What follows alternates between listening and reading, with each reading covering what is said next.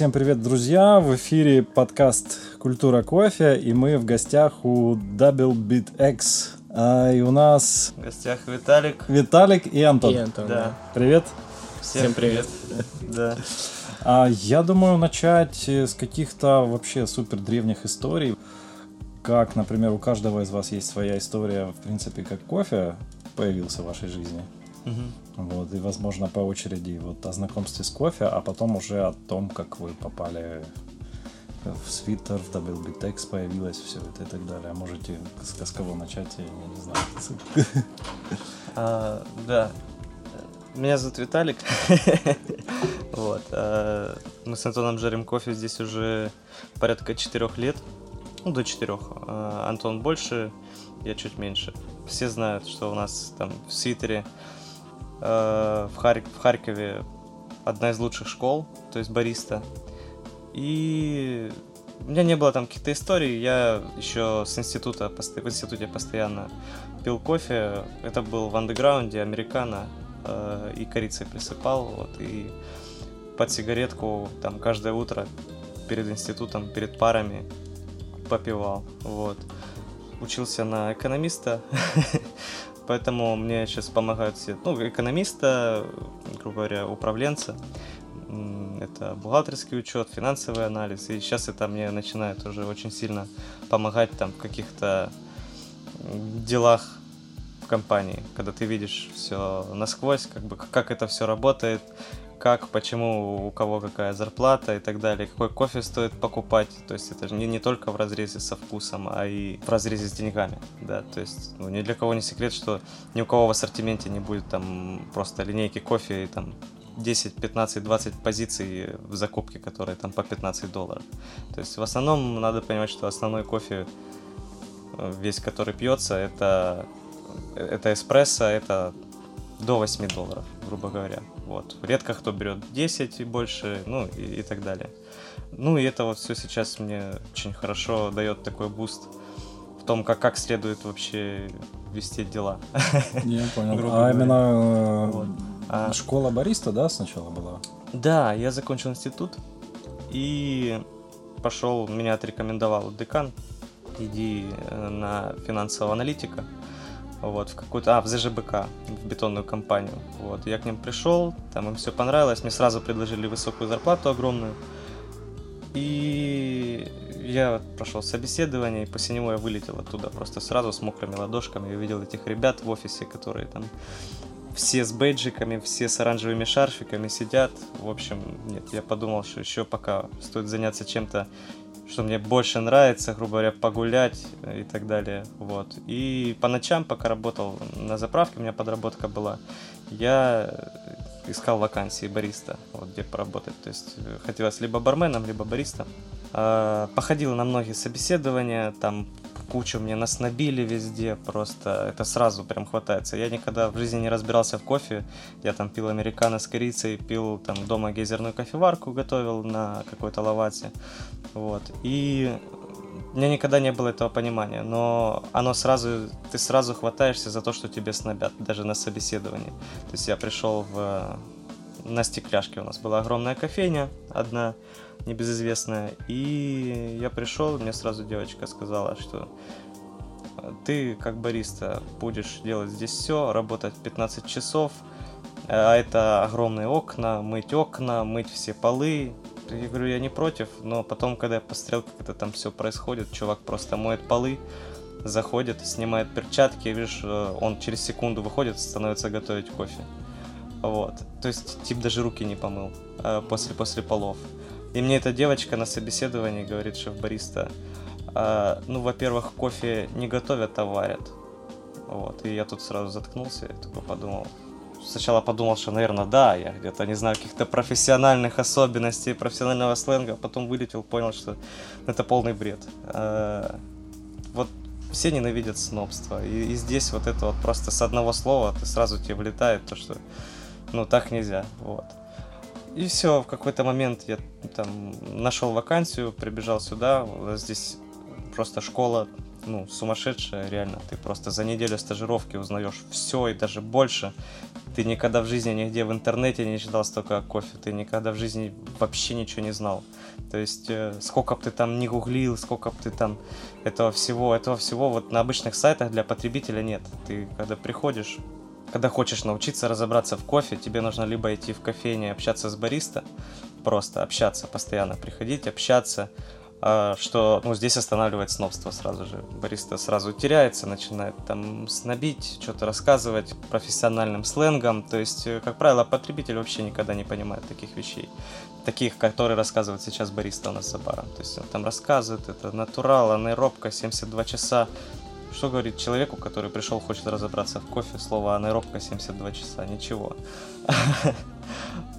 И я пришел сюда, и ты тут сразу просто за неделю, твой объем знаний просто вырастает, там, не знаю, в десятки раз. А, и я не думал, что это так захватит, я думал просто поработать и все. В итоге стало, ну, реально офигенно интересно у меня так получилось, что работал в кофейне, в которой было немного народу, то есть, ну, мне зарплату платили, но людей там было немного, у меня было много времени просто там какие-то свои вещи читать. И я помню тогда нашел блог Сергея Реминного, э, много кто знает чувака, это такой, у него была компания Иона Кофе, или до сих пор даже есть, не знаю. Э, и он, он не из тех спешлти профессионалов, но он очень интересно пишет про кофе, он очень много путешествовал, много знает. Но он вроде устраивал первый чемпионат кофейный. Честно говоря, не знаю, очень может быть.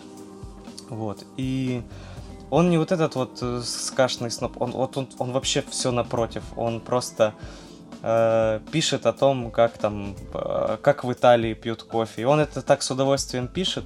То есть, э, и там очень много интересных вещей было не с точки зрения э, науки, а с точки зрения именно культуры, как в Италии, почему в Италии не пьют кофе после обеда, почему, откуда вообще появилась ристретта, вот это понятие, которое сейчас приходит там в кофейню, просят ристретта, для чего непонятно, потому что ристретта соленый. А, а вот он пишет, что ты тогда узнал, то есть 4 года назад, пока сидел там за баром, э, что вот ристретта это на, на темной обжарке именно в Италии принято, потому что когда ты варишь э, короткий шот на темной обжарке, он не соленый, он, он очень быстро растворяется. И, соответственно, он не горький, то есть он не уходит в горечь. То есть э, это вот максимально сладкое, что можно при приготовить из темной обжарки, там, со, с робустой, с, ну, с непонятно чем, что там в Италии готовят. Вот. А люди сейчас вот ухватили это ристретто от, оттуда, и сейчас ходят, просят ристретто, якобы потому что там то ли меньше кофеина, то ли что, но это невкусно. Я недавно увидел, что он снял обучающий фильм э, «История кофе». Это его фильм, именно обучающий. Быть, То есть да. я точно не помню, я, наверное, ссылочку поставлю, раз мы mm-hmm. уже начали говорить. Очень интересный фильм, э, там около 30 роликов, кажется. И вот от самого начала до современных всяких э, кофеин, вот все эти волны и так далее, все об этом он там mm-hmm. снял. Очень прикольно, кстати, интересно. Да, да. Вообще чувак интересный. И там очень много, он там был в Эфиопии, он, э, причем он рассказал не как происходит тут, э, ну, сейчас все постят, что типа вот свежий урожай, капинг в Эфиопии, мы там пробуем какие-то лоты, вот это вот все, вот сейчас больше информация такая чисто техническая. Тогда он просто приехал в Эфиопию и написал, как происходит кофейная церемония в Эфиопии, то есть как они жарят на сковородке, прям вот собранный зеленый кофе, жарят на сковородке, просто сидят на, на костре, толкут его толкушкой, вот, заваривают в таком большом чане металлическом, таком круглом, как, как чайник с узким горлышком, там просто вот прям там его варят, вот, и, и пьют вот так вот кофе в Эфиопии, вот эти вот э, ребята. Вот, ну и много чего интересного. Тогда вот э, в, в эти моменты я очень много читал вот этого. Но понятное дело было, что это, это не про наше сегодняшнее время, не, не то, чем нужно взяться, как, э, грубо говоря, за что нужно ухватиться и развивать это дальше. То есть, ну, сейчас вот важно вот, вот, вот в этом вот в этой снобской атмосфере современной взять и рассказать людям, как реально обстоят дела с кофе, что это, как его, э, как его и зачем пить, и, и нужно ли это, если ты не хочешь, вот, и так далее, вроде того. Ну и я недолго там проработал за баром, пока вот там недолго проработал. Я просто, когда пришел сюда, я сразу подумал, что мне вот так вот стрельнуло первый же день, что вот хотелось бы здесь когда-нибудь работать. Вот, я подумал, что это будет нереально, потому что здесь, ну, куча людей в свитере работает, куча людей хочет, но... А обжарочный хочет... цех уже был тогда? Да, да, да. Четыре года назад уже был. По-моему, пять лет ему. А, я подумал, что нереально, никогда в жизни не получится, но потом в какой-то момент я просто там пришел, попросился, мне сказали, вакансии нет, иди работай дальше. Вот. Ну и спустя там какое-то время, там неделю-две, мне пришли, сказали там, зайди в цех, пообщаемся. Вот. Ну и мне, меня взяли сюда на, на ставку меньше, чем у бариста, но просто как на испытательный срок. Просто походи, посмотри, как. Вот. Ну и пошло-поехало. Сразу же пошли там какие-то чемпионаты, все подряд. Начал учиться. Мы так, мы с Антоном жарим кофе так, что мы никакие курсы по обжарке не проходили никогда. То есть Антон, когда начинал, а, его там Елизарова. Да, да, Татьяна Елизарова. Таня Елизарова. Вот, она провела там какой-то, грубо говоря, начинающий базовый курс. Вот. Ну, понятное дело, что вы за ростером же не стояли с ней. Мы стояли, мы жарили на маленьком, а, на маленьком Гиссоне, мы вроде жарили, да. А, по килограмму выводили профайлы, выводили для эспрессо, для фильтра, и все сразу же на второй день пробовали, а, делали изменения.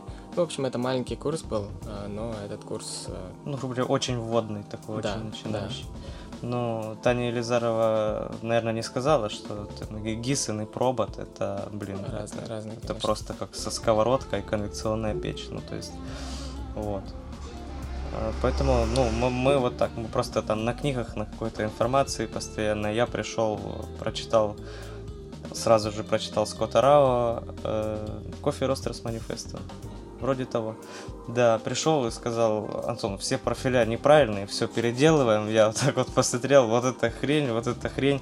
А в итоге оказалось, что и это то, что я принес, это тоже все было неправильно. То есть, когда ты читаешь Скотта Рао, он тебе не пишет, что э, он жарит на сковородке. Ну, то есть он жарит на какой-то, во-первых, на, на больших ростерах, там 25-30 килограмм а во-вторых, они кондукционные все, то есть это атмосферная горелка, она там, ну это как, как на сковородке жарить кофе. Вот, он этого не пишет, он пишет просто, что, типа, ребята, вы там сами думаете, но мои вот мысли вот такие. Вот, и мы, в общем, переделали все профиля под Скотта Рао, все было полная дрянь вообще, ну, то есть мы реально как, какое-то время втыкали очень сильно. Вот, мы, мы думали, что, типа, вот если профиль там по, по Скотту Рао, то он там нормальный, грубо говоря, а то, что раньше было, не очень.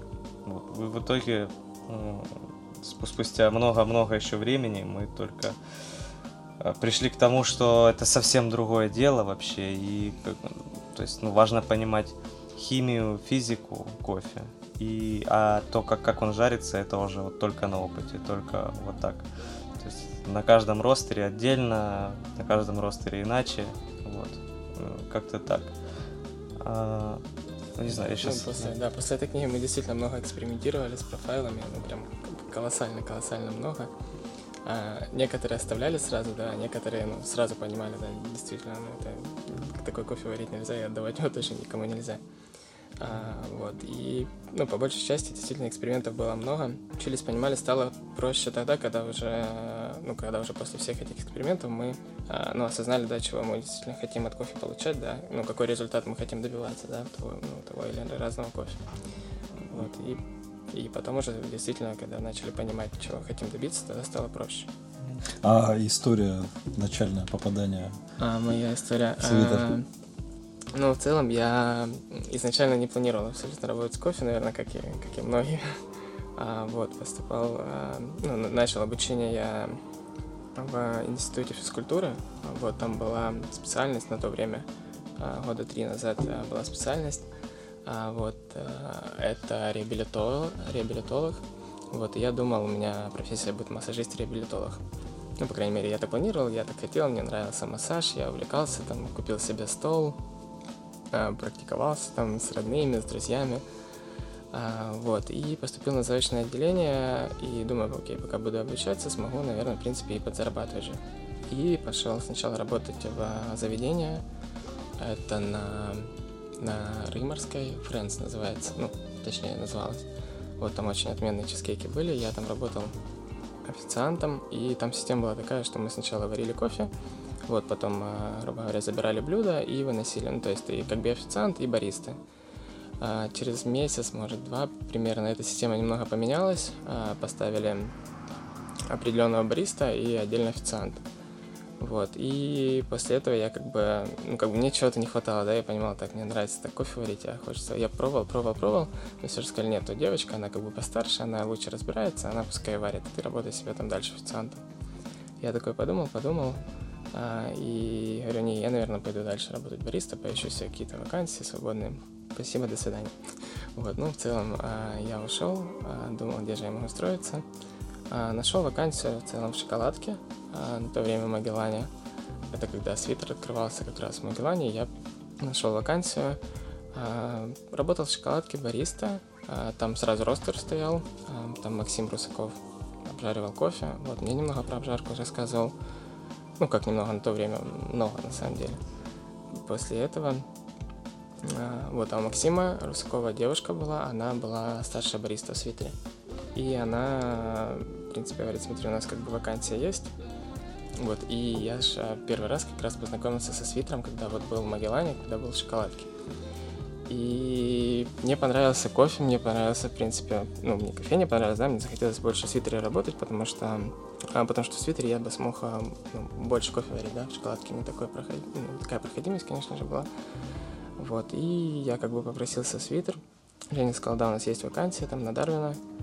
А, вот, я подъехал на Дарвина, мы с ней пообщались. А, она говорит так и так. А, ну, стажировка две недели, объяснила всю систему работы. А, я пришел в стажировку, с первого раза аттестацию я не сдал. А, вот, со второго раза, да, сдался, хорошо, все нормально, и как бы начал работать. Мы тогда менялись, было четыре точки всего лишь.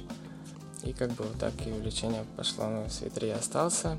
Ну, тогда а, еще ростера не было. Да, тогда, тогда еще ростера не было, тогда еще обжарки не было, мы работали на 25 кофе ростерс.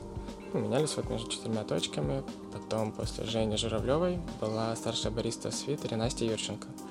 И тогда уже как-то спустя где-то полгода, может месяцев 6-7, вот примерно так, а, я с Настей начал разговаривать об обжарке, спрашивал, кто там жарит. Она, ну, она общалась с ребятами из 25 кофе ростерс. Я спрашивал, кто там жарит, а, как там вообще все происходит, можно ли попасть, посмотреть, может там ребятам нужно помогать. Ну, в общем, меня начала конкретно интересовать обжарка.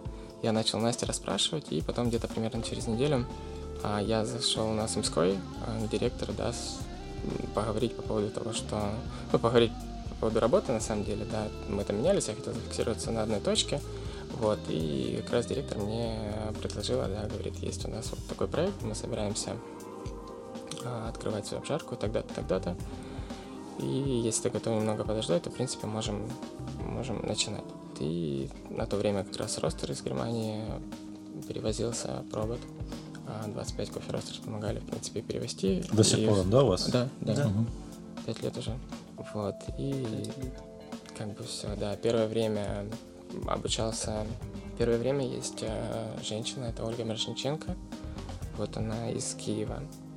И она приезжала на недельку. Мы с ней вот вместе первые профиля жарили. Мы, в принципе, запускали первые, ну, первый батч, да. А первую рабусту прогоняли на этом ростере. Пробовали, кофе выбирали, оценивали, и потом, да, уже все, она уехала, и я как бы начал шарить вот по водным профилям, потом начал корректировать, начал пробовать, а, очень много пробовал, прям колоссально много, я даже сейчас вспоминаю, как, а, ну, пожарил, допустим, кофе в пятницу, да, в субботу утром приезжал, а, до того, как его друзить, чтобы я каждый батч попробовал. У меня прям вот такая вот большая сумка была эти батчи, оставлял постоянно привычку даже некоторое время ушло оставлять небольшие пробники. Еще несколько лет после этого привычка была. Да. Когда объемы уже до двух тонн возросли, Антона на каждую на, на, на каждый батч 5 кил, на, на каждый батч 4 килограммовый был пробник. Ну, я не понимал, как можно кофе дать, если ты его не попробовал. Ну да, нет, ну. Сейчас... А реально это работало, помогало это как-то отследить какие-то моменты, да. качества и так далее. Мало, то есть конечно. это ж в итоге не просто так, да, было. Ну, это сравнение профилей, ну, uh-huh. то есть э, просто сразу, ну, берешь по вкусу, там, заполняешь бланк и смотришь на профиль, как в чем разница вообще между профилями по вкусу и по профилю. Вот. Ну, это все такое. Мы, я помню, мы когда, когда я пришел, в Твиттере всегда был дорогой кофе в закупке в фильтре. То есть мы с самого начала, мы никогда не езжали денег на хороший кофе. То есть, ну, потому что людям продавать хочется хорошее. Ну, и у нас было, были хорошие профессионалы, то есть, э, ну, и, и сейчас есть в плане там э, Никита Вирченко с нами всегда, то есть э, выбирал кофе, и мы реально вот всегда выбирали не по цене, а по вкусу. Если вот по вкусу, по сэмплу, там кофе реально хороший, то мы его берем, покупаем. И, наверное, первый один из первых самых дорогих лотов, которые мы купили. На то время, ну, 4 года назад кофе за 15 долларов был в закупке. Там он продавался за космические деньги. Ну, как, как и сейчас бы он продавался за космические деньги. Это была натуральная Эфиопия Диима. Э, вообще офигенный кофе. Мы с ней, мы думали, мы с ней вообще все сделаем. Ну, то есть, ну, а мы реально там, по-моему, и на чемпионат с ней пошли. И и что там только с ней не было. Мы там сэмплы всем отсылались, радовались. А, но прикол в том, что я помню, что вот этот кофе 15-долларовый, у нас был целый мешок. И я помню точно, что мы килограмм 35 с него списали. Просто на, на, на батче. Вот. То есть, ну, реально... Э, и это, это было обучение. Ну, мы так учились. Вот. То есть, и, и у нас никогда не было такого, чтобы нам сказали, что, типа, чуваки, стоп, хватит экспериментировать, давайте продадим этот галимый кофе. Просто, просто потому что, ну, блин, как можно полмешка такого дорогого кофе списать.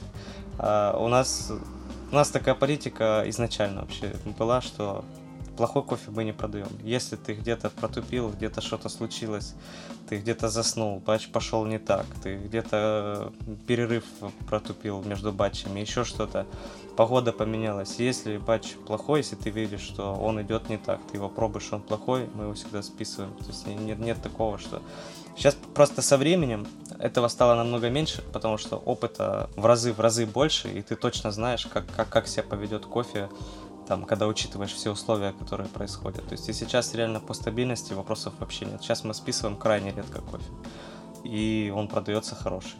И это только вот первый мешок. Там мы дальше еще много классного кофе покупали. Там, когда мы к своему первому масштабному капингу готовились, у нас было там 9-10 позиций, мы каждую из них пережаривали по 2-3 раза, чтобы капинг получился идеальный. Вот. Конечно, сейчас, сейчас уже не сравнить. Сейчас, если у нас капинг, мы знаем точно, что у нас весь кофе, который пожаренный, он лежит хороший. Мы просто вот так вот берем его просто и несем на капинг куда-то. Вот, там везем в Киев на капинг или еще куда-то. Мы постоянно там часто открыли кофейню в Киеве не так давно. И ну, мы там тоже постоянно там проводим какие-то мероприятия, и с этим вопросов как бы вообще нет. А вот, ну, история интересна тем, что пока мы вот дошли туда, куда мы, где мы сейчас, там, ну, наверное, тонна кофе была списана нормально так. Вот. Ну, я же говорю, история просто с тем, как, как мы начинали, наверное, не такая интересная. То есть интересно, что э, работал свитер, там было 5-6 кофеин, и ребята решили купить ростер, взяли Антона вот, свозили к Елизаровой. Елизарова классный профессионал, он до сих пор судит там национальные чемпионаты, она миров... судья мирового уровня, то есть она судит мир. Э, по-моему, по-моему, Брюверс она на мире судит. Может, даже классику тоже. Да, она не только Брюверс. Вот. Э, она там что-то рассказала. Потом здесь э, Оля, Оля Мирошниченко. Угу. Вот. Да, и, и, и вот как-то так оно все поехало. Дальше мы просто набирались опыта на всех чемпионатах. То есть, когда мы готовились первый раз, э, готовили Никиту на классику, вот, вот это прям был огромный буст вообще, огромный скачок в опыте, потому что это усиленная работа с раннего утра до позднего вечера, какие-то проработки, какие-то пробные батчи, обжарки и все такое. Вот именно вот эти вот моменты, когда летал. А что за кофе был тогда? Тогда на первый... чемпионат шаришь. Кения натуральная эндобас, если не ошибаюсь. Ну, да. А, это, ну, это самый нет, первый. Сам, а сам, самый первый, нет, самый я первый, пришел? это Колумбия Лаклаудима была, угу. да. Он тогда еще заказывал э, кофе Овал. И да, Никита тогда заказывал 3 или 4, то не, наверное, больше, чем примерно раз 5 Батчей там было по 5 килограмм, по да. 15 долларов. Плюс доставка, там они в Белгород доставляли. Нужно было ехать в Белгород, забирать кофе. И ну, блин, не хочется, не хочется сейчас наговорить, но ребята реально сделали 5 голимых батчей под эспрессо нам. Вот. И мы просто, ну, реально все были плохие. Вот все. Ну, кофе темно пожарен был. Темно пожарен был вообще не, не так, как надо, и нам не давали, нам не хотели продать зеленку, мы хотели сами его пожарить. А эта зеленка была только у кофе All, больше нигде, ни у кого вообще. То есть это сейчас уже в Украину завозят Лаклаудину. То есть э, там Лаклаудина или Инканта, это один фермер, Хуан Салдариага. Вот, э, очень клевый чувак. У него там ну, можно будет посмотреть на Кропстер зайти, на Хуана Салдариага, там есть про его фермы, про его обработки, там много чего есть. Там есть интересная фотка, где Хуан Салдариага э, скачет на осле, и рядом на осле Дима Бородай смеется, короче, с ним идет. Вот это прям вообще фотку я навсегда запомнил. Э, прям на Кропстере есть. Там, когда гуглишь Лаклаудина, это его ферма, у него две фермы, Лаклаудина и Линканта, может еще какая-то третья есть. Вообще очень клевый чувак, у него уже тогда, уже 4 года назад был офигенный кофе. И он до сих пор, вот в этом году у нас была Лаклаудина, мы ее прям много взяли, чтобы продавать, потому что ну, один из лучших кофейков был в этом году. А, вот. Ну, у него очень много просто всяких приколов на ферме есть. То есть у него огромная механическая сушилка. А, он просто сделал, такого, наверное, ни у кого в Колумбии нет. У него вот э, есть огромный дом, там постоянно оборачивается кофе, и на него подается холодный воздух, чтобы кофе ферментировался, натуралы ферментировались при холодном воздухе и очень долго, то есть чтобы они долго не сохли. И там и куча-куча у него вообще всяких э, разных, там гвардиолы у него есть для более там коммерческого кофе, и там нормальные столы для сушки, для спеша, и ну, там реально классный чувак. То есть мы всегда, когда если видим, что где-то кто-то привез там его кофе, мы всегда хватаем, потому что ну, это реально круто. Вот выбор самого кофе как происходит? Есть у вас какая-то отработанная тактика? Да, мне, у нас каждый день на, на рабочих компьютерах открыты прайсы э, всех наших поставщиков. Плюс мы общаемся тесно, больше всего мы общаемся, общаемся с Fast Coffee Mission. И ну, насколько это возможно, мы одни из первых, кто получает сэмплы от, от Феста. Понятное дело, что первый получает Киев, потому что они приехали в Киев сразу на, на базу и сразу все закапили, сразу все попробовали, и все самое вкусное абсолютно всегда выкупает Киев. То есть это, это все киевские обжарщики. Мы как-то, когда получается, когда мы знаем, что вот там сегодня приедет много контейнеров с разным этим самым, мы просто там садимся на поезд, едем в Киев, чтобы урвать что-то самыми первыми. А так, а мы одни из первых, кто получает сэмплы от них, не знаю, как там с остальными поставщиками, то есть мы ж более тесно с Фестом, остальными поставщиками и там другие обжарщики больше тесны с, с Кофемаксом или другие там с Кофетоном, у них там какие-то, наверное, свои партнерские отношения, то есть кто-то тоже постоянно приходит. Ну, то есть э, мы видим у ребят, у обжарщиков постоянно появляется кофе, которого даже не было нигде в прайсах. У нас прайс реально каждый день открыт, я каждый день смотрю прайс, сверху донизу, любой. Тем более сейчас, вот когда весь прошлый урожай уже распродан, а свежий еще не, не до конца доехал, и у нас реально в ассортименте нет кофе, потому что в прошлом году мы этого не сделали, затупили, а, а в этом году коронавирус. И такая штука получилась с зеленым кофе, что, ну, наверное, вы слышали, контейнеры, которые вот, э, в которых перевозится кофе, они каждый год оборачиваются там нормально. У всех поставщиков вообще в самой разной продукции у них есть э, схема, как как будет идти контейнер, когда он вернется и, и когда я смогу экспортировать кофе или там любой другой продукт. В этом году сместились, сместился вообще импорт-экспорт между странами, вообще, ну, между странами мира полностью. В страны, в которые контейнеры уехали в прошлом году, сейчас они ничего не экспортируют, потому что, ну, коронавирус, мало кому нужны там какие-то заграни- заграничные товары, контейнеры оставались на своих местах, их нечем нагрузить. Пустые контейнеры никто обратно в Африку везти не будет просто так. И в Африке нет контейнеров, в Центральной Америке нет контейнеров. И кофе просто не едет, кофе не доезжает. Мы бы уже давно были с новым урожаем. То есть еще пару-тройку месяцев назад уже бы у всех бы был свежий кофе. Сейчас он только потихоньку, потихоньку начинает приезжать. Потому что огромная проблема в этом году с контейнерами. Ну, мы ничего с этим реально сделать не можем.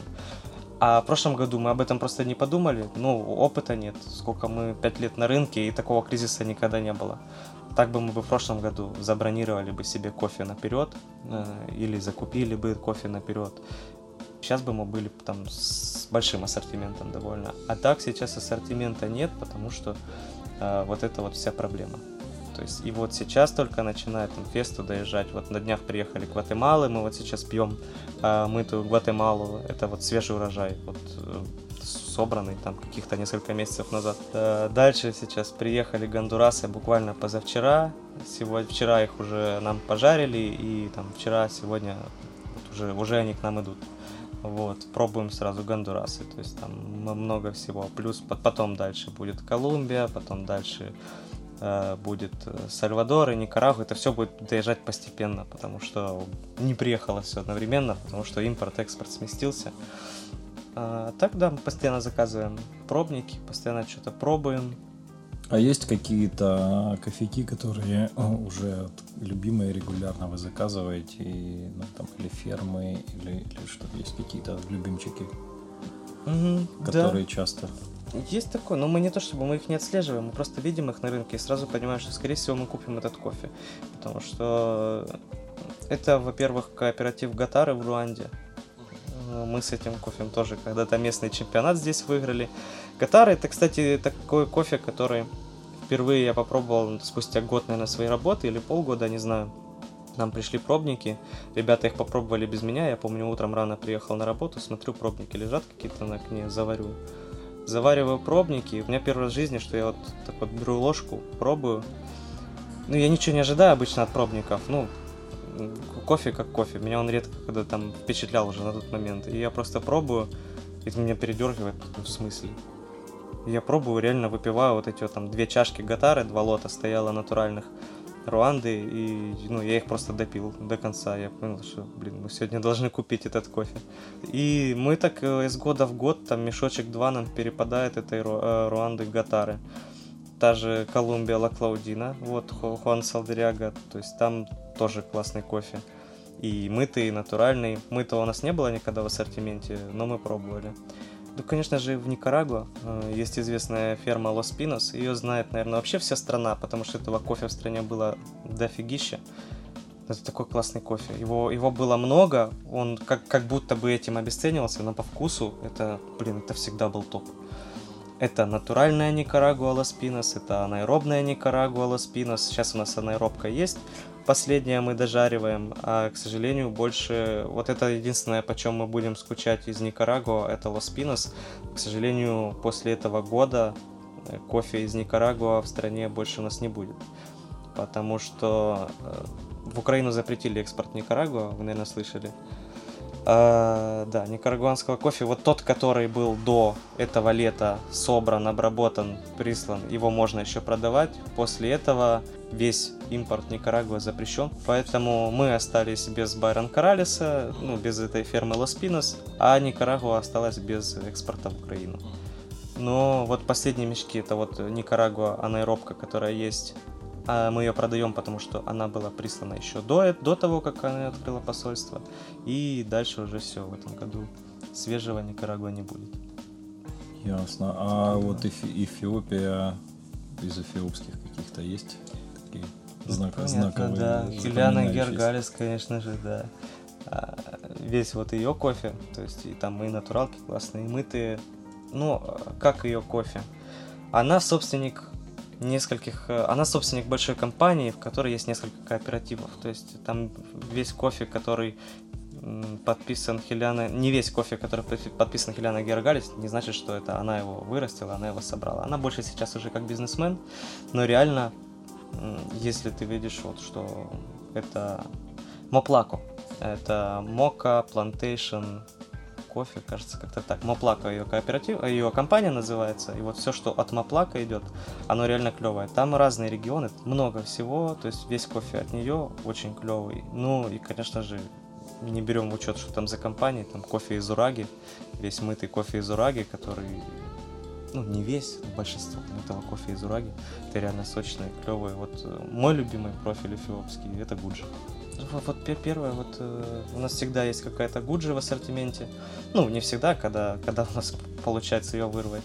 И если видим Хеляна Гергалис, практически всегда слепой капинг она выигрывает, и мы ее закупаем. Я помню, была очень интересная Индонезия Было у нас вся Индонезия, которая была, у нас была интересная. Да, вот и планируется в ближайшее время что-то подобное. Э, Нет, Или это тоже вот был такой момент, когда все было, а сейчас уже не особо Нет. есть? Индонезии у нас было две. Одну нам предложил э, Кофемакс, очень дорогую, там за 16 с лишним долларов. Она вышла очень дорогая, но она была очень вкусная. А я помню, вот принесли попробовать, я в, черном как раз за баром был. Да, Вот да, приносили. Это что было? Это, это было очень вкусно. А там было две Индонезии. Анаэробная, которая вот та, та самая фринса. Вот. Это вот э, та известная Ява Золотая Бородая. Это вся, вся вот фринса, все, что подписано фринса. э, Это вот та ферма, это вот тот кооператив. Вот. У них э, весь кофе классный. Просто потому, что они, блин, нашли какой-то... У них сорта, этот э, Андунгсари и Ванингалех, ой, э, Андунгсари и Сигара Ротанг. Они, видимо, как-то клево ферментируются. И у них какой-то свой профиль обработки на это, которого больше в Индонезии нигде нет. Ну, конечно же, каждая ферма, у которой есть свой профиль обработки, она держит его в секрете. Если это не классический натурал какой-то, а анаэробка, у всех свое. И, конечно, все еще и зависит от погоды, но у них есть свой профиль, который они ферментируют. И фринсы было много в Украине, но у разных обжарщиков была разная фринса. Это все разные лоты, но там ферментация по факту одна. Вот. Да, это был классный кофе, но он всегда очень дорогой. То есть за него приходится платить. То есть там пачка в рознице для, для людей будет 350 гривен, а там в опте, это самый жирный опт, который мы продавали, там, по-моему, там 1050 гривен за килограмм, ну это очень много. И вторая Индонезия у нас была, это был, была от Ветхаленная Хани Индонезия. То есть это вообще что-то там, что-то сумасшедшее. Мы попробовали, было клево. Это мы привезли от Сукафины, трейдер из Европы. А, Кафетон возит. А Сукафину, вот мы, мы запросили пробники из Европы, они нам приехали, мы выбрали. И кофе был реально классный, он выглядел клево. Ты просто смотришь, ты такого никогда в жизни не видел. Это был, был хани кофе, который там часть пульпы сняли, просушили. И они, получается, его не досушили и отхалили сразу же. То есть убрали вот это вот... эм, сразу же сняли парчмент и просушили его вот так вот, как- каким он есть. То есть, по факту, что дает ветхал? Землянистый привкус за счет того, что вы снимаете пергаментную оболочку, которая выполняет резистентную функцию. Она защищает кофе от лишних ароматов, пока он сушится. И вы вот снимаете эту оболочку и сушите на свежем воздухе, и все, что идет, вот это вот запахи земли, запахи травы, запахи грибов, еще чего-то, оно все идет в кофе, и вот кофе обычно ветхалы, они вот такие вот, э, они пахнут землей. А а это был Хани Ветхал, который был слегка похож на Ветхал, тут такой был сыроватый еле аромат. Но, блин, какая она была кислотная, какая она была сочная. То есть там не было каких-то ароматов, как в Эфиопии, в Кении, там каких-то цветов, там суперэнзимов. Она просто вот была вот каркаде, там, и была максимально чистая, с легким вот этим ветхальным привкусом. И за счет того, что это была хани, она еще и была такая достаточно сладкая. Вот это был, был один из особенных таких ко- кофе в жизни, потому что, во-первых, ты никогда в жизни не видел ветхал хани обработку, то есть это обычно это либо хани, либо просто ветхал. А во-вторых, ты не видел такой хороший ветхал. Вот. Как-то так. Есть ли какие-то планы по усовершенствованию обжарки себя, обучения, там еще что-то? Или вам достаточно просто практики и уже как бы все устоялось, все понятно, ответы найдены? Или еще ищете что-то, развиваетесь в какую-то сторону? Дело в том, что у меня на это все очень простое видение. В обжарке нет каких-то сверхогромных секретов. Ты понимаешь химию, физику кофе, ну, ты жаришь кофе э, так, э, так, как ты умеешь его жарить без дефекта. То есть тебе не нужно его запечь, тебе не нужно его не дожарить, тебе не нужно его пережарить, тебе нужно, чтобы он экстрагировался нормально. Вот. Здесь нет каких-то сверхогромных секретов. Э, У нас есть какие-то фишки, лайфхаки, которые абсолютно всегда по- помогают. Ты, ты знаешь, как они работают, ты знаешь, как, как это будет работать. То есть самое главное это стабильная температура зеленого кофе всегда. То есть она вот у тебя должна быть вот такая для стабильной обжарки. Не- Неважно какая, просто чтобы стабильная. тогда все будет хорошо. И второе, это перерывы, протоколы между батчами. То есть это очень важно понимать, что если ты жаришь э, батч какой-то темной Бразилии, огромную, ну, большую, большую загрузку, то ты придаешь ей там много энергии, жаришь ее до темна, у тебя ростер горячий, дальше ты не закинешь какой-то неплотный, или закинешь, но сделаешь длинный перерыв и так далее. Вот это вот две такие фундаментальные вещи. А дальше ты уже просто экспериментируешь с профилями, это, это нормально, всегда с ними экспериментировать, но тут нет какой-то сверх сверх большой какой-то там прям секрета. По поводу совершенствования, тут нужно совершенствовать э, свои навыки в дегустации. Сейчас вот первые пошли, э, Fest Coffee Mission открыл первую в Украине лабораторию по подготовке кьюгрейдеров. Туда пошли первые 12 человек, по-моему. Сдало 3 человека из 12. Вот, да, остальные пойдут на пересдачу и неизвестно еще сколько раз. Планируете туда тоже? Да, вот э, первое, что нужно там э, будет сделать, это очень хочется реально быть сертифицированным кьюгрейдером, потому что вот это вот реально огромный буст. То есть из всех курсов, которые, наверное, есть на планете, это, наверное, самый, самый крутой, самый стоящий того, чтобы его пройти. Даже за свои космические деньги.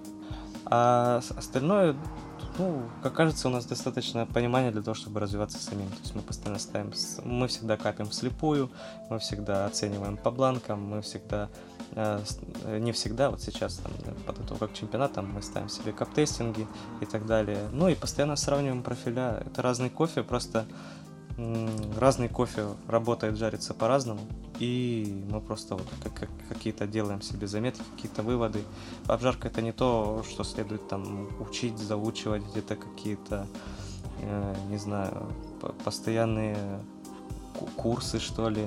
Ну, курсов в Украине нормальных немного. И вообще, честно говоря, не знаю. Я вот... Э, мы, мы, мы бывали на разных курсах, Почему я говорю, что мы учимся без курсов? Потому что мы бывали, и они нам там ничего не дали. За свои огромные деньги мы просто съездили, потратили кучу денег, вернулись и такие, ну да, мы что-то узнали, просто так, чтобы чтоб не было, что это впустую прошло.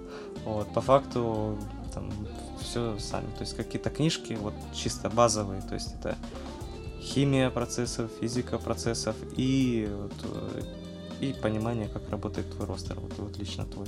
Вот, как, как, это происходит. Разные обжарщики в разных странах, даже в Украине разные обжарщики по-разному жарят. А, вот как это происходит? Почему разный стиль? Ну, желание у всех одно и то же пожарить хорошо. Понимание вкусного продукта и понимание экстракции, наверное, так. То есть момент вкусовой, чи- чисто вкусовой, получается, да? А, Человек ищет какой-то свой вкус, который он хочет добиться. Скажем так, не у всех, э, не у всех правильное понимание вообще того, как нужно работать с этим продуктом. Для кого-то это просто идея какая-то, спешлти кофе, кто-то просто там слышит слово спешлти, просто где слышит, туда и бежит. Почему по-разному? Потому что не у всех правильное понимание дефектов обжарки. Кто-то кто чувствует травянистую горечь у себя в чашке, ну, откровенно травянистую, недожаренный кофе. Хана, пить невозможно. И он пишет э, себе в дескрипторы легкая грейпфрутовая горчинка. И все. И он даже ничего с этим не сделает, ему никто не скажет, что это недожаренный кофе. Кто-то не капит кофе вслепую, кто-то просто его пробует и такой, это мой кофе, я его вижу, наверное, я его хорошо пожарил. Ну, оно даже так само работает. Ты, ты никогда не узнаешь, хорошо ты пожарил или нет, если капишь вот так вот не вслепую, а, а просто вот поставил вот этот, я пожалуй, вот этот батч, вот он стоит, я его пробую, вроде хорошо. Никогда. То, То есть, есть у вас есть какая-то техника, чтобы себя как это освежать, вот да. этот вкус, сравнение, да, все. Да, да. А, вслепую. Попробуешь там другой кофе, пробуешь там, сравниваешь свой кофе, мы сколько раз сравнили свой кофе вслепую там с чужим. Почему разное? Не у всех есть понимание дефектов обжарки, не у всех есть понимание, какой кофе следует отгружать, какой нет, то есть когда он пожарил кофе. Не каждый выбирает себе хороший кофе, будем откровенны. То есть кто-то просто берет, заказывает сэмпл у поставщика, и он даже не думает о том, что это просто, что это просто сэмпл. Он никто, он даже не думает, какой он будет у него после обжарки. Он просто пробует, о, вкусно, класс, покупаю, а это какой-то там, какая-то там недорогая Колумбия за 7 долларов. И он ее хочет себе в фильтр засунуть и она приходит, он ее жарит, и он же уже никому не скажет, что он купил плохой кофе, и с ним надо что-то делать. Он его просто молча возьмет и продаст.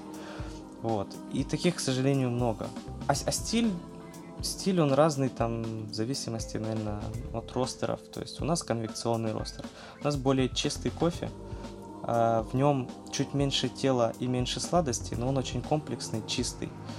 А какие дефекты на нем появляются? Это чаще всего хлебности и э, хлебная, хлебный дефект, вот такой вот недожаренный, запеченный, и овощной.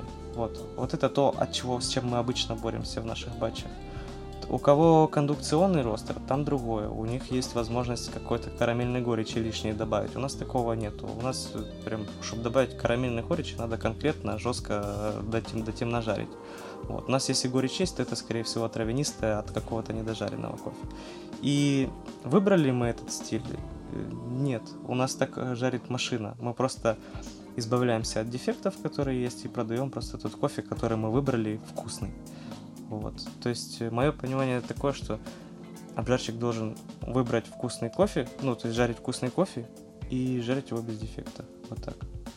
И вот это тогда у тебя формируется стиль. А, то есть стиль по выбору кофе и стиль по...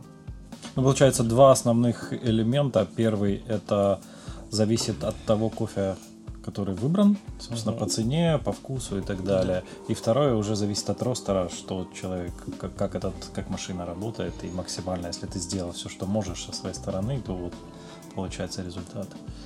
Да, нужно понимать, какой, что кофе очень сложный, ну, максимально сложный продукт. Тут, э, тут всего не просчитаешь. Есть откровенно плохой мытый кофе, который, с которым мы ничего не, не сделаем. Вот он, вот он плохой, вот он пахнет рабустой а это мытая арабика, а пахнет рабустой, у нее горечь рабусты, хлорогеновая вот это. А, а есть кто-то, кто возьмет ее, закинет себе на сковородку, пожарит и сварит на воде какое-то там, которое ему подойдет, и он не услышит этой горечи, там будет нормальный кофе.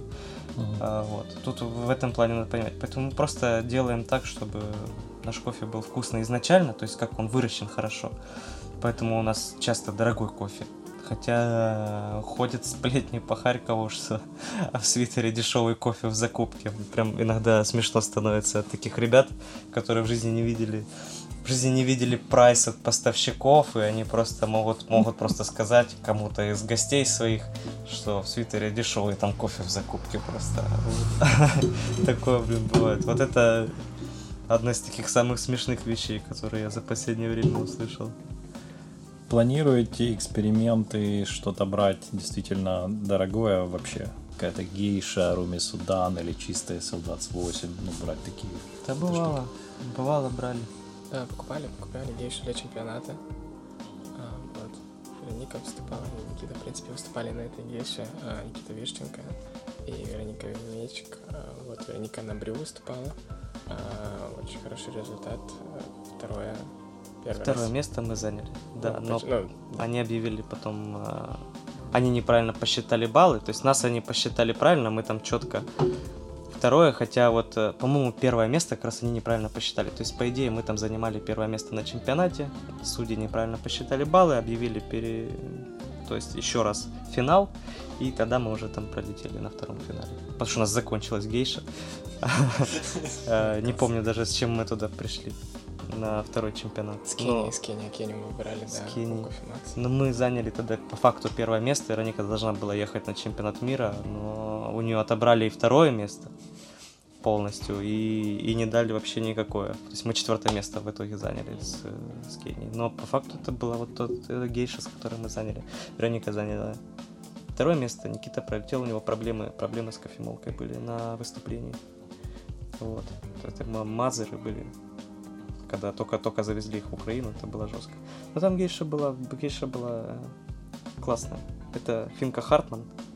Много кто знает. Вообще в мире известная ферма. То есть как, какие люди знают фермы в Панаме, это... Ну, 90 Plus, еще забыл имя, и Финка Хартман.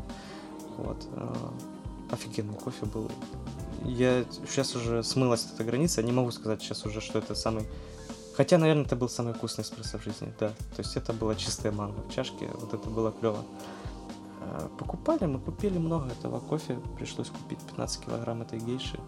Огромные объемы, мы жарили все на пробу, по 3,5 килограмма закидывали. А те просто... А кофе стоил по 200 долларов за килограмм. Да. Вот, в итоге там два батча с проботом мы точно пролетели, там они были недожаренные. Третий батч получился более-менее хорошим. Ну, это было давно, у нас не столько было опыта, то сейчас бы мы, наверное, совсем иначе это вообще сделали. Но тогда пожарили, да, третий батч получился там более-менее, и с ним, по-моему, уже Вероника... Не, с ним Никита пошел на эспрессо, а Веронике мы кофе на брюерс пожарили на айкаве, на 50-граммовой. Вот. Там профиль был, конечно, классный. На айкаве, под фильтр. Это было клево. Вот. А вот эспрессо, конечно, кисловатый был, недожаренный. Сейчас уже это становится понятно. Тогда мы думали, что ладно, это гейша, сейчас раскроется, все. Она хорошо раскрылась. Там бы были хорошие баллы за эспрессо, то есть минимум четверки, я думаю, бы были, если бы не было проблем с кофемолкой. А проблемы с кофемолкой такие, что Никита настроился на 26 секунд экстракцию, она выдала там 38 и все, и пролетел он там сухой кофе получился, его еще проканалило, и, короче, так и пошло. Нет, сейчас мы не собираемся покупать такой кофе. Может быть, что То есть это нецелесообразно экономически, да, вот для потребителя предлагать микролот а, нет, это же вообще кофе не для потребителя. Нет, тот кофе вообще... Мы его проварили у себя в кофейне после всех чемпионатов. Мы на Фиоре с Барлюмом проварили в кофейне э, по 25 гривен за эспрессо. Вот эту гейшу за 200 долларов мы продавали. Но, конечно, нет, конечно, не целесообразно. Что мы сейчас варим вот кофе по 16 долларов э, в фильтре. И, блин, ну мы, мы многое теряем. Мы бы могли засунуть туда 8-долларовый кофе и зарабатывать там в полтора раза больше. Но мы хотим просто, чтобы вкусный кофе люди пили. Вот. И за недорогую цену. То есть можно было бы там сделать высокую цену, поставить, но нет. Может быть, когда-нибудь нам попадется какая-нибудь хорошая гейша, и мы ее запустим, там поварим как-нибудь в кофейне. Но по факту нет. Во-первых, я не думаю, что людям так интересно гейша. То есть для той части, условно говоря, задротов, каких-то там 2%, которые есть в Харькове, 2% гостей это задроты, они придут, попьют тебе гейшу, заплатят там твои 100 гривен, а, а гостям что это гейша? Гостям нужен хороший просто кофе, э, хороший, плотный, комплексный кофе, который будет э, не горький, не сухой и так далее. Им не будет, они не, не заценят так, так сильно эту гейшу. Вот. Как-то, наверное, так. Мне так кажется. В хендбрю ее поварить, ну, чисто просто, чтобы познакомить гостей. Что такое бывает, да? Да, ну, честно, гость даже не, не втыкнет, что, что, что там такого, честно говоря. Ну, гейши это для нас с вами, это гейши, это для чемпионатов, это гейши. А по факту там э, разница между просто хорошим кофе и гейшей, там разница, ну, пусть-пусть. 15 процентов, Mm-hmm. Вот. То есть, а наш э, хороший кофе это там 87 баллов. Мы берем 87 баллов, там 88, даже 86. Это все просто вот хороший кофе. А гейша, она будет 89, она будет 90. Вот. Это не, такая, не такой большой буст, наверное, во вкусе. Как- как-то так. То есть, я говорю, я не думаю, что гостям... Нам интересно гостям предложить просто хороший, недорогой кофе, который, который с удовольствием выпьешь. Ну, получается, вот эта разница а, есть чемпионаты и кофе для чемпионатов, и есть кофе для людей. Да, есть такое. Ну, чемпионаты, они как про кофе, так и про науку. То есть 50% про кофе, 50% про науку, про экстракцию. Ладно, не так. 30% про кофе, 30% про науку и 30% про сервис. И еще 10% про, про что-то новое. Вот, наверное, так. То есть э, на чемпионат ты не возьмешь гейшу, не выиграешь. То есть тебе нужно реально шарить в экстракции, тебе нужно реально шарить в сервисе, и тебе нужно предложить что-то новое. Вот. Поэтому посмотрим, как вот сейчас последние полтора года или два чемпионатов не было. Я думаю, сейчас вот этот сезон пройдет вообще офигенно. То есть мы будем прям кайфовать от выступлений ребят на Украине, на мире, мне кажется, будет клево. Потому что кто-то что-то придумал за эти два года, а кто-то что-то где-то э, привез интересное и так далее. То есть у людей же идеи накапливаются. То есть... Но плюс в том, что два года люди работали. А, то есть, когда ты готовишься к чемпионатам, это, это мало про работу. Это ты теряешь личную жизнь, теряешь рабочее время, ты просто готовишься к чемпионату, учишься экстракции, там, учишься там что-то придумываешь постоянно, но тут хотя бы было вот время реально полтора-два годика, реально просто поработать, то есть заняться какими-то большими делами. А в планах у вашей команды есть какие-то на ближайшие вот возможности выступлений, там, участия в чем-то, чемпионаты? Ну, сейчас же мы, сейчас обжарка будет в сентябре. И а... пойдете на чемпионат Украины по да, обжарке? Да, ну он как бы отборочный был угу. уже там в октябре, по-моему, или в ноябре. Уже давно был отборочный, да. И вот будет финал в сентябре. Кап-тестинг будет в сентябре. И, наверное, кофе алкоголь будет тоже в сентябре. У нас Вероника занимается алкоголем. И думаю, что подготовиться к кофе алкоголю. Вот. Да, не, ну, постоянно. То есть на чемпионаты мы ездим. То есть мы пропускаем точно латте-арт, пропускаем джезву. А, что еще сейчас будет? Ну и все, да, там будет кофе, алкоголь, обжарка, каптестинг, латте-арт и джезва. Мы латте-арт и джезву пропускаем, потому что никому из нас не интересно. Вот а остальные дойдем. Ну и дальше посмотрим, кто на классик, кто на Брюерс, когда объявят. Будем смотреть.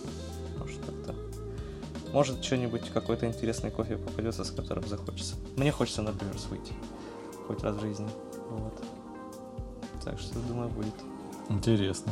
Интересно. Да. Будем следить. Есть ли какие-то моменты, которые хотелось бы э, осветить по поводу того, что сейчас есть у вас, какой кофеек, и что вот планируется на ближайшее время? Да, да, мы, мы же привезли Кении. Вот.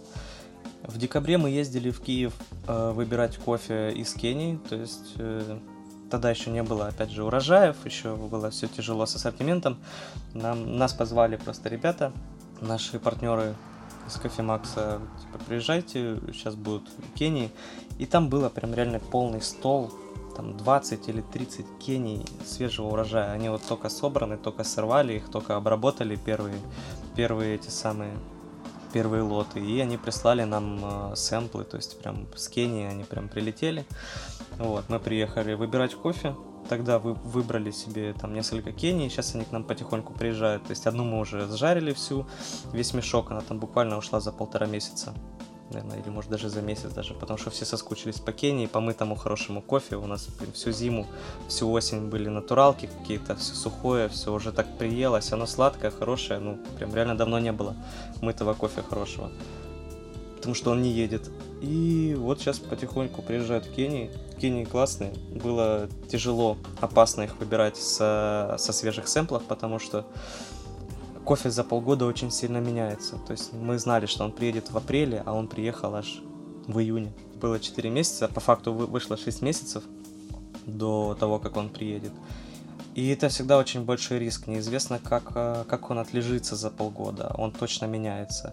Неизвестно, как, э, как он там подсохнет за эти полгода. Неизвестно, как он доедет. То есть э, доедет, он едет через океан, через море в контейнерах. То есть вообще все что угодно с ним может произойти, и тут ты заказываешь себе, бронируешь кофе на, на несколько тысяч долларов, понимаешь, что тебе его точно нужно выкупить, но ты не знаешь, каким он будет, потому что свежие сэмплы только с дерева, они очень кислые все были, у них мало букета, они еще не отлежались, они не пришли в себя. Вот, а это вот был только-только свежий зеленый кофе. И там реально было очень тяжело выбирать э, из, из этих 30 сэмплов э, кофе все было вслепую, я не смотрел на цену, и вслепую я выбрал там некоторые лоты. Ну, вышло, короче, так, что выбрал самые дорогие лоты. Но отказываться от них не хотелось, потому что остальные там были не очень. Далеко не весь, но Кения не сильно порадовала в этом году урожаем. Там было много просто тупо орехового кофе, много ну, просто ягоды орех, там ягоды шоколад и все. А вот это вот прям две Кении, которые сочные, цветочные, классные. То есть это вот то, что когда утром выходишь из дома, там выходной день или в рабочий, заходишь э, к себе в кофейню, заказываешь кофе, это оказывается это Кения, и ты идешь и понимаешь, что вот полгода назад, полгода ожидания от этого волнительного, ты понять не имел, что будет, ты рискнул очень сильно, и ты идешь, пьешь вот этот стаканчик кофе и такой, блин, класс. Вот это, вот это да, вот это большое дело. Кабаре, а еще кабаре, еще, еще да. какая-то есть. Еще да, приехала, мы сейчас только выводим профиль, э, называется Рунгето Каремикуи. Кабаре, ну, чтобы не было какой-то путаницы, кабаре в Украине было много, но этот лот, который у нас, он только у нас. Его выбрали только мы. И вот это рунгето Каремикуй, тоже рунгетов в стране будет много, несколько лотов, но вот эти вот лоты, которые у нас, они есть только у нас. Вот, то есть э, ребята там себе кофемакс привез. Там свои какие-то лоты они выбрали, но те, что мы выбрали себе, они вот у нас. Вот. То есть там же много разных лотов, там разные сушки, разный месяц урожая и так далее по разная погода во время обработки. Кабаре мы уже оценили, клевый, понравилось очень. Да, Ж... Хочется уже следующий. Вот это ж да, да, я про нее говорю, да. Следующий скоро будем пробовать. Она пришла, она, она чуть поярче, чем кабаре, чуть покислотнее, более такая красная. То есть если кабаре, она такая цитрусово-цветочная, сладкая, то это будет более кислотная, но более сочная. Вот. Это такой превьюшка. Вот. А скоро-скоро запустим, да. Клево. Что-то еще будет интересное появляться? Да, Гватемалу вот эту вы одни из первых пьете, мы ее еще не запустили, это мы только вчера, наверное, пожарили ее. Вот, обе Гватемалы только вчера пожарили. Вот. Ну ждем все, сейчас Гондурас и вся Центральная Америка приедет. Вот. Скоро. Я так понимаю, это у, у всех начнется сейчас, у всех, да, появится кофейка много. Это такое затишье было, и сейчас оно пойдет. Да. Осень. Да, однозначно, потому что ни у кого, ну, не, не было урожая, то есть а вот интересно узнать от вас, э, особенно сейчас там какая-то истерика на тему Бразилии была, что там все замерзло. Вообще на тему климата, изменения и в принципе вот э, кофейного рынка у вас есть какие-то какая-то информация, что нас ждет там в следующем году? Ну, не знаю, что там будет происходить. Есть Вроде какие-то того. такие наметочки? Вроде того. Бразилия у нас в личном ассортименте уже подорожала. Поэтому, кто не закупился Бразилией по той цене, по которой она была, тот э, сделал, ну, кто торгует Бразилией. У нас, слава богу, этой Бразилии не так много. То есть мы там жарим там, мешок в неделю. Все. А весь остальной кофе, который там идет э, от коммерции до спешл, он весь вырастет э, там в течение, не знаю, сейчас, ну вот с сейчас август, ну, наверное, там с какого-то января, февраля у всех поползут цены вверх. А кто сориентировался, кто сгруппировался, у них поползут цены, скорее всего, там уже к следующему лету, то есть когда уже на следующий урожай. А кто не сгруппировался, тот, тот и не повысил цену у себя в кофейне, и не закупился, не забронировал себе кофе, тому будет больно. Вот. Кто, кто не уследил за рынком, кто там еще, грубо говоря, там или неопытный, или еще что-то, будет плохо. Вообще, да, весь кофе следующего года будет, я бы сказал, процентов на, на 25 дороже в среднем по рынку.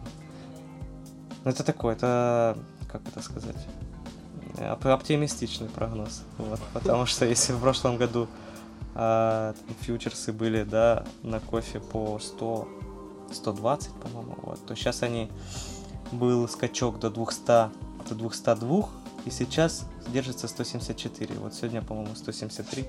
Можем сейчас э, глянуть. То есть э, фьючерсы продавались, ну,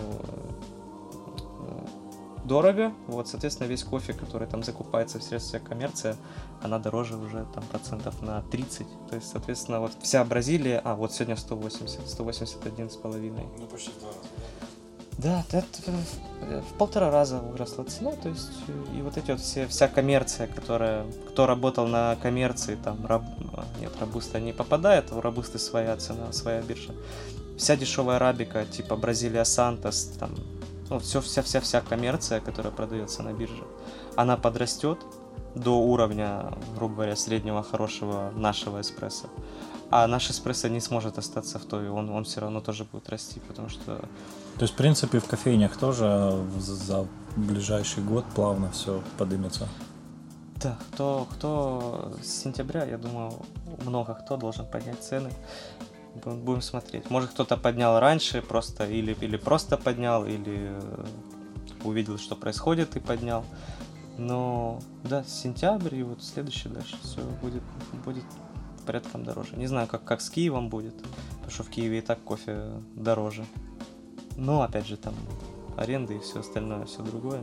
Но в целом, да. Я думаю, что мы достаточно сгруппировались, сориентировались. Думаю, что мы там ближайшие полгодика протянем на ну или может быть даже годик, протянем на обычных ценах, то есть у нас кофе не будет сильно дорожать.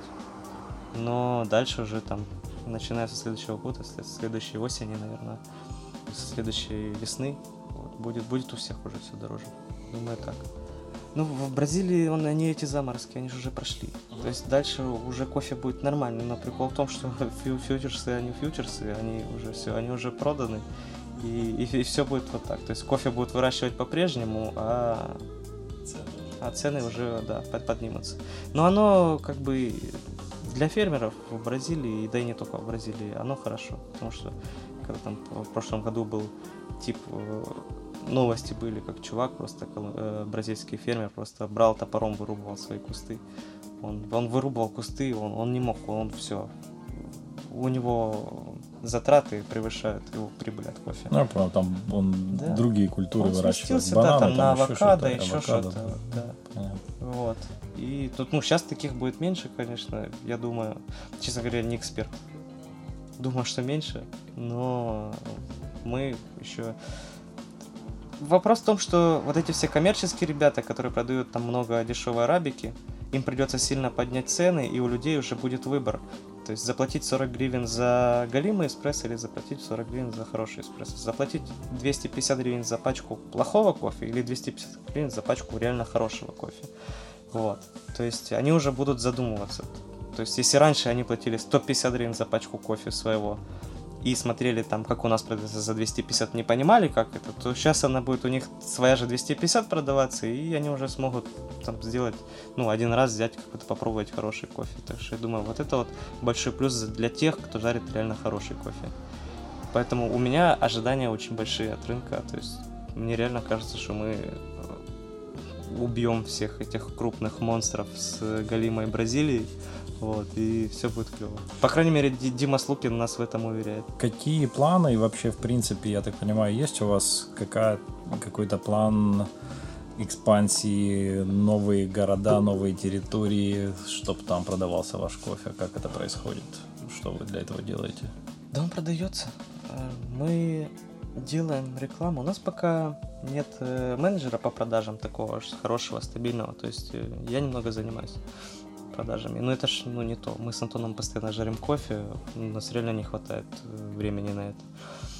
Э, рано или поздно мы наймем, мы просто сейчас думаем, кто это должен быть. Это должен быть хороший менеджер по продажам или это должен быть хороший опытный кофейщик, который умеет продавать. А, и того, и того найти сложно. И тому, и тому непонятно, как платить деньги. Как платить деньги менеджеру по продажам в первые несколько месяцев работы, когда он еще ну, ничего не продает за что ему платить, куда платить, как, э, сколько. Если ты хороший менеджер, хороший менеджер всегда просит хорошие деньги. А первые месяцы он ничего не продает, либо продает э, какой-то плохой кофе, который мы не хотим продавать. Вот. Ну и много таких вопросов в связи с этим. Мы сейчас запустили сайт, он у нас уже работает, WPTX.ua. Э, там продается, там, там есть ссылка на оптовый прайс, там продается там продается розница наша. В основном, пока вот так именно, что прям для рекламы, у нас таких каких-то больших усилий нет. У нас сейчас мы достаточно хорошо упираемся в объем своего ростера, поэтому нам там еще какие-то большие покупатели, еще большие объемы, там нам пока не так, не так важны. Нам важно сейчас чуть-чуть его дозагрузить, закупиться новой машиной, вот. Цех обжарочный Double Bitex, я так понимаю, уже объемы а, запроса свитера перерос, это уже больше намного вы жарите, чем для свитера. Ну, больше нет. Основной объем это свитер, конечно же, но типа там есть э, поверх него там много и розницы, и опта разные, и всего-всего. То есть, ну, мы сейчас просто жарим с утра до вечера, с понедельника по пятницу. Не хочется ростер загружать на выходных и себя тоже, не хочется его загружать по ночам. То есть мы сейчас вот э, хотим закупиться хорошей украинской машиной, вот, и продолжать жарить кофе. А что за машина, интересно? Или а... это пока что секрет? Не, не секрет. Э, в Украине так одновременно выпустили два ростера собрали. Две разных компании собрали два отличных ростера. Мы уже на обоих съездили, пожарили, мы уже с обоих попробовали кофе, мы уже с обоими поставщиками пообщались насчет условий, насчет всего. А, это компания My Coffee Factory выпустила ростер под названием Коген. Такой себе гибрид Гиссена с проботом, но с украинским металлом. А, понятное дело, с европейским железом, с европейской матерью, то есть все эти... Мозги. Мозгами, да. Угу. Вот. Но весь металл украинский, а, вся инженерия украинская и так далее. И компания Pro Coffee выпустила генный ростер, называется Prometheus Ignis. Тоже, блин, классные. Обе машины очень классные, реально. То есть, если бы мне, я вот думал после того, как поездил, пожарил на Когене, я подумал, что, ну, лучше быть в Украине не, не будет, но не может. Э, уже, и мне написал этот чувак из Прокофе, приедь, посмотри ростер. И я думаю, ну, поеду, ну, блин, ну, честно, ну, лучше этого быть ничего не может. Я приехал реально офигенно. Э, два очень крутых ростера собрали в Украине сейчас. Можно жарить кофе, можно ездить к ним на экскурсию, посмотреть на них, пожарить на них кофе. Можно их по посмотреть, пощупать, пообщаться. Оба очень классные. Чем нравится Прометеус, там очень много свежих решений, которых нигде в мире нету. То есть там, ну, офигенно, реально. А, чем нравится Коген, очень стабильный, классный ростер на наподобие Гиссона, то есть он, скорее всего, он ничем не хуже. То есть я уже знаю, что в Украине одни ребята уже его себе заказали, ну, именитые ребята, ну, скоро-скоро узнаете. А ценовая категория ниже Гиссона, да, получается? Ниже, ниже, потому что нету, нету... Потому что все свое, получается. Да, нету таможни, вот, а, там каких-то сверх огромных налогов, ниже и рассрочка есть. То есть ребята заходят на рынок э, с хорошим лизингом, с хорошими условиями. Но самое главное, хорошая машина. Реально, оба хорошие. Я очень хочу, чтобы мы были одни из первых, кто жарит кофе на украинском ростере. Мне кажется, это клево. Да. Ну, там, блин, там реально есть чем вдохновляться. Примерно когда ждать? Э, через месяц, два, три? К зиме. Зимой, да? Да, да ну, к зиме, если мы вот сейчас э, сделаем заказ, сейчас э, там, выберем, сделаем заказ, сделаем запрос, ребята начнут там его собирать, потому что это, ну, они дают оба, и те, и те на сборку дают 2-3 месяца. И да, вот это вот это вот такое, что вдохновляет. Всем советую ознакомиться.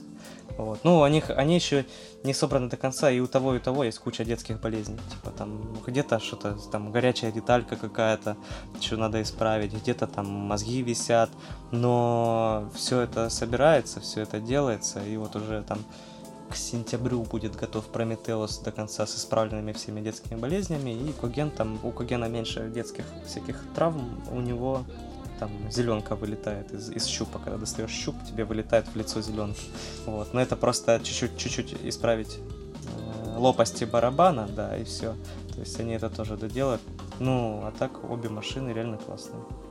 Хотя вот Прометеус на фотках выглядит не очень, но когда ты приходишь на него, смотришь, там куча всего. Там инфракрасная термопара на жареный кофе, там подогрев воздуха идет, который подается на горелку, там регулируется все вообще. Ну, это чудеса инженерной мысли, реально. Что-то, что вы хотели бы отметить, рассказать про что-то? Есть у вас какие-то темы, моменты и так далее? Мне кажется, я уже наговорился, Антон, ты хотел что-то рассказать? Не, ну интересно в целом по поводу навыков, да, вот вы задавали вопрос, там, какие там факи, да, навыки, что основной навык, да, действительно, это то, что обжарщик должен первый, ну, уметь выбирать продукт, да, с которым он будет работать. Это, это огромный навык у нас да, конечно, не с первого года этот навык появился, но когда, когда мы уже начали с любым капиной выбирать кофе, с которым мы сможем отлично раскрыть, который мы сможем доработать, это, это огромный толчок нам вперед. Ну, это то, что хотелось добавить, да, Думаю, скоро кто-то из нас тоже станет сертифицированным Q-грейдером. Тогда, ну, это, это будет уже огромный буст я думаю, компании в любом случае. Скорее всего, вообще после того, как в Украине стало доступно такое образование, уровень повысится сильно, потому что появится много специалистов реальных, которые адекватно оценивают кофе и понимают, что происходит. Да, он уже повысился, да. То есть эти 12 человек, которые пошли на кюкрейдинг, там сдало всего лишь 3 человека, но остальные 9, они же тоже проходили курс. То есть они тут тоже много чего понимают. То есть это прям это сильнейшая штука. И плюс, я думаю, там все или большинство пересдадут. То есть там пересдача стоит меньше, чем сам курс. Хотя курс огромных сумасшедших денег стоит. И думаю, что к осени кто-нибудь из нас получит звание кьюгрейдера, и в следующем году уже хотим с этими знаниями ехать в страны происхождения, то есть уже оттуда выбирать кофе. Я думаю, там мы к тому времени как раз чуть-чуть подрасширимся, подукрепимся, пройдет кризис или не пройдет, но, но мы выживем. Вот. И хочется уже реально туда поехать посмотреть, как там это все происходит. Потому что то, что мы отсюда все видим, то, что мы отсюда все читаем, там про обработки, про все остальное, все очень базово. И хочется увидеть своими глазами. Потому что даже у ребят, которые уже бывали там в Колумбии, еще где-то, ты когда спрашиваешь какую-то конкретную штуку по поводу обработки, они не, не, все, не все могут дать ответ. А тем более ты, когда ты там уже 4-5 лет работаешь, профессионал, но не видел, как кофе обрабатывается, это, это тяжело. Вот, хочется это все знать, вот, хочется видеть. Поэтому вот. Круто, ну классные планы. Э, удачи вам и спасибо, что вы есть, потому что кайфово иметь в Харькове крутую обжарочную компанию, да, которая спасибо, вкусный кофеек э, жарит, и всегда можно зайти и попить это как это, до, доступно, приятно, кайфово. Огромное спасибо вам, что да, получилось встретиться, пообщаться. Я думаю, слушателям будет тоже много чего узнают. Да, надеюсь, надеюсь. Классно. И пойдут сразу, вот побегут пробовать Кению, которая еще, еще осталась, уже мало, уже мало. Надо бежать, пить Кению. Побегут пробовать Кению, побегут смотреть курс по кьюгрейдингу, побегут смотреть украинские ростеры, вот, и, и побегут в свитер пить фильтр. Вот. Супер, спасибо. Спасибо огромное.